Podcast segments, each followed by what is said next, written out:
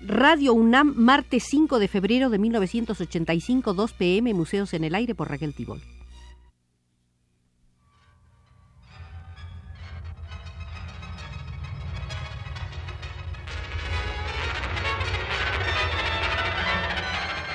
Museos en el Aire.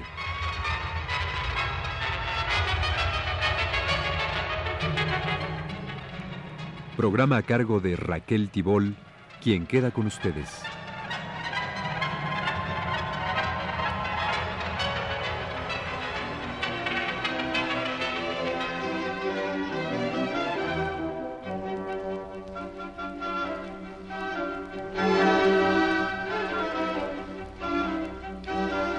Iniciamos una serie de visitas al Museo de la Historia de la Danza en México. En la danza contemporánea mexicana podemos preguntarnos qué fue primero, la teoría o la práctica. Aquí se escribió y se habló antes sobre danza y varios años después la práctica fue cobrando cuerpo y caracteres propios.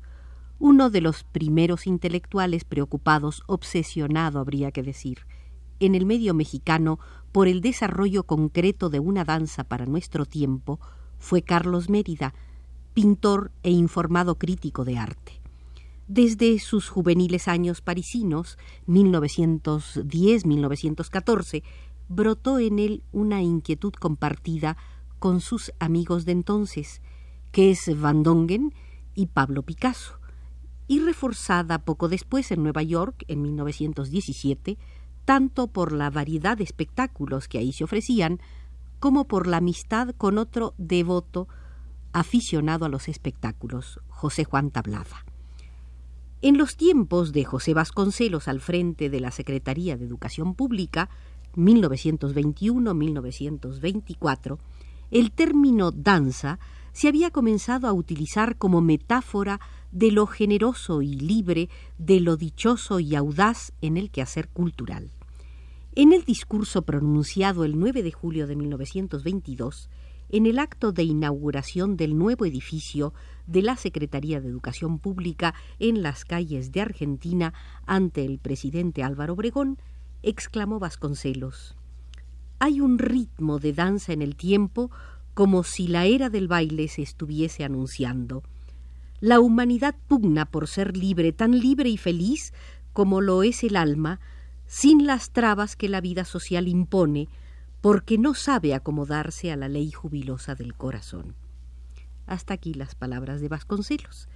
Y en el mismo discurso, Vasconcelos anunciaba que el Departamento de Bellas Artes dispondría de gimnasio y baño para que los funcionarios de ese departamento, tanto hombres como mujeres, predicaran con el ejemplo haciendo ejercicios para mantenerse en buena forma física y anímica.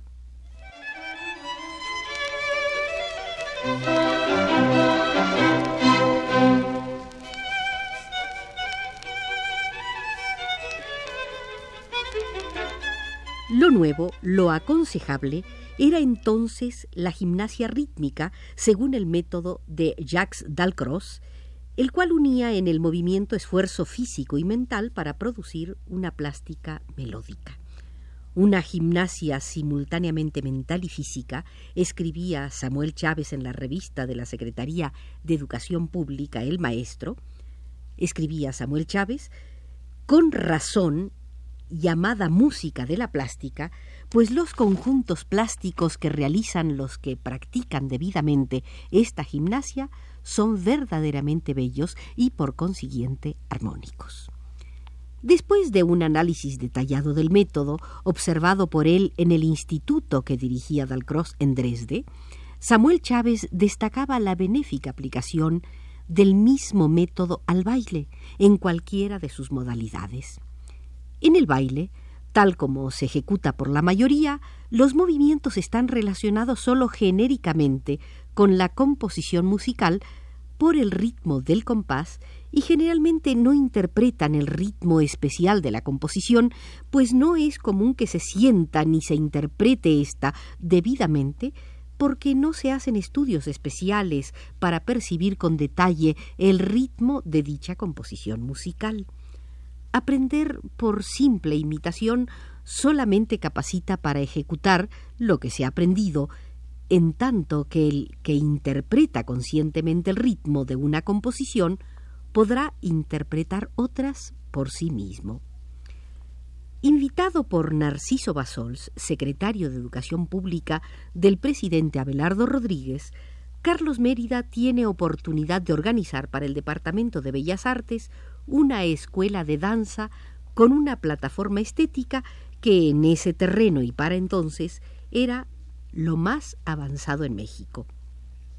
Mérida se define en contra del excesivo virtuosismo, falto de sustancia poética en que habían caído Diaghilev y sus seguidores. La danza, escribía en 1933, síntesis de todas las artes, tiene una virtud manifestativa del carácter espiritual de cada época. El ballet actual muestra dentro del espíritu del arte contemporáneo una marcada tendencia de retorno hacia lo clásico. Esta reacción contra el tipo de danza que privó hasta hace poco tiempo no es más que la señal de una necesidad de conversión hacia aspectos de arte más humanos y más naturales, reacción encaminada especialmente contra el ballet ruso que a través de modalidades sucesivas prolongó su reinado por mucho tiempo en forma dominante y tiránica.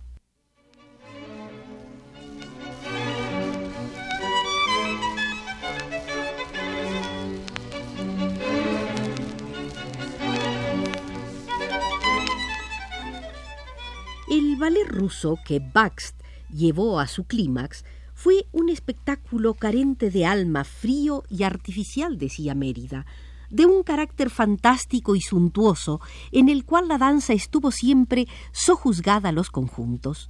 Nunca fue esta más que motivo de equivalencia de pesos y de masas supeditadas a una coordinación previa, a un rigor inteligente, ordenador de cuadros plásticos, dinámicos, de carácter maravilloso y feérico, para recreo único de los sentidos.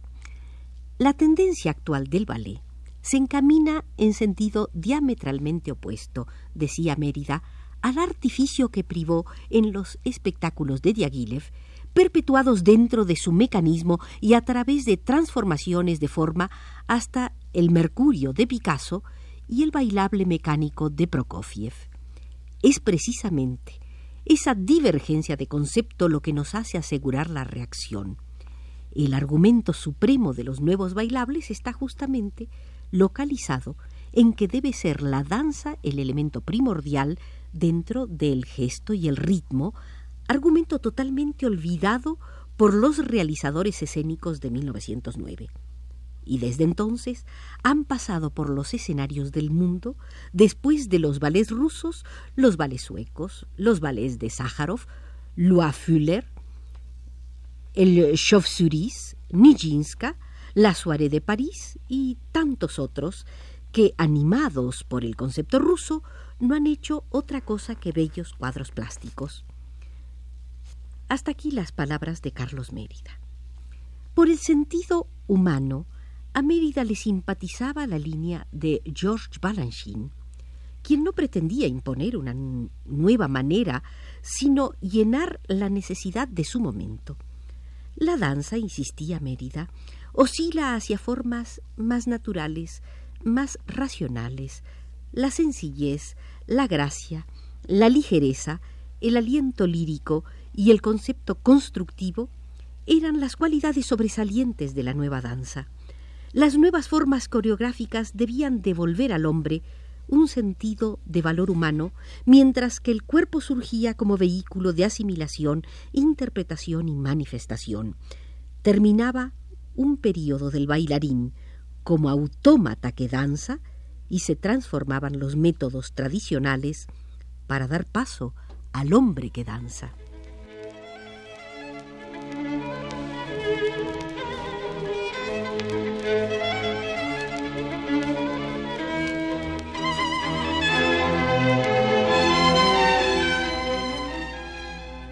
Entusiasmo de Mérida por la nueva vitalidad de la danza y la necesidad de desarrollarla en México lo llevaron a buscar años después una caja de resonancia para esas inquietudes, la halló en la Liga de Escritores y Artistas Revolucionarios, la célebre LEAR, presidida en esos días por Silvestre Revueltas. En el Congreso de Escritores y Artistas de México convocado por la LEAR, y cuyas sesiones tuvieron lugar en el Palacio de Bellas Artes entre el 17 y el 23 de enero de 1937, Mérida presentó una ponencia sobre danza. Afirmó entonces en la danza de cada pueblo, en las más primitivas o las más complicadas manifestaciones coreográficas, encontramos siempre las características de un estado social con más precisión que en otras expresiones artísticas. La danza, de consiguiente, tiene esencia particular, absoluta autonomía, existe por sí sola, vive en el tiempo y en el espacio, está ligada con el tiempo por la música y con el espacio por sus cualidades plásticas. La danza debe decir lo que la música, la pintura, la poesía no pudieron decir porque a su vez son concreción de todas ellas, una forma de expresión cabal, completa en sí misma. El cuerpo humano es el vehículo, su contenido por excelencia.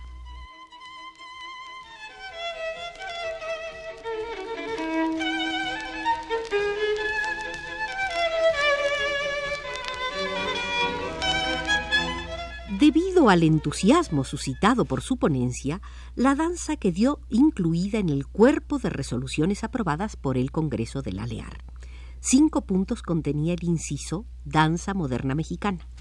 1 debe crearse una escuela profesional de danza de tipo experimental, en la que se eduque de acuerdo con las actuales corrientes coreográficas en cuanto a la técnica, pero teniendo muy en cuenta las características especiales de la danza mexicana y utilizando la temática social que entraña el movimiento popular revolucionario de la época. 2. La escuela deberá ser gobernada por un consejo técnico formado por profesores del propio plantel que representen los aspectos musical, coreográfico, de plástica escénica y de investigación coreográfica y además por el director de la escuela. 3. El Consejo Técnico se encargará de decidir todo lo referente al carácter de los ballets, música, tesis, coreografía, escenarios, argumentos. El Consejo Técnico también decidirá con respecto a los músicos, escenógrafos y argumentistas cuya colaboración debe ser solicitada especialmente. El director se encargará de cuidar que las decisiones del Consejo sean debidamente ejecutadas. 4. Serán indispensables para la realización integral de la escuela proyectada a. La instalación de un taller de escenografía, vestuario y maquillaje que atienda a sus necesidades. B. La investigación por medio de aparatos mecánicos de la danza mexicana. C. La limitación del número de alumnos a 60 cuidadosamente seleccionados y de preferencia entre la clase trabajadora. 5. El personal técnico mínimo necesario para el buen funcionamiento de la escuela estará compuesto por un director, un ayudante, un músico, un escenógrafo, dos de ellos traídos de los Estados Unidos. Aún en este último punto, en la importación de elementos de los Estados Unidos para el desarrollo de la danza moderna en México, la palabra antecedió a los hechos.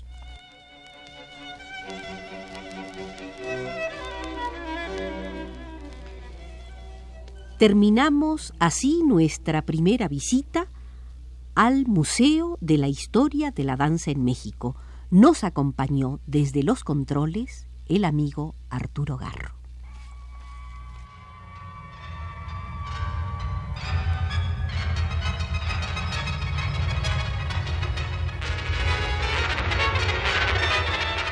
Este fue Museos en el Aire.